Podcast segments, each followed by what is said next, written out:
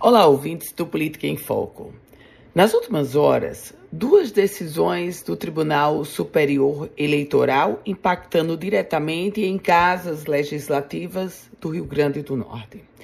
Os ministros do TSE, durante sessão plenária, decidiram à unanimidade declarar a nulidade dos votos recebidos por todos os candidatos a vereador do município de Currais Novas lançados pelo Democratas. Isso referente ao pleito de 2020.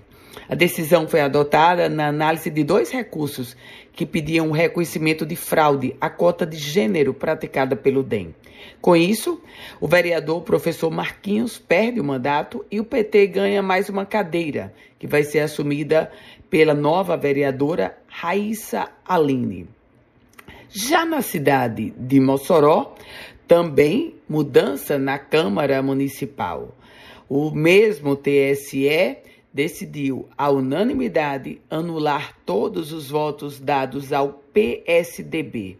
Com isso, sai de cena, deixa o mandato, perde o mandato a vereadora Larissa Rosado, que migrou para a União Brasil, mas foi eleita pelo PSDB.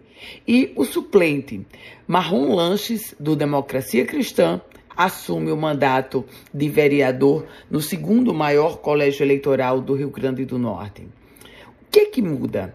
Além da mudança, claro, na própria Câmara Municipal de Mossoró e de Currais Novos, o fato desses vereadores perderem o mandato no ano que antecede a eleição, claro que os enfraquece para o projeto político de reeleição.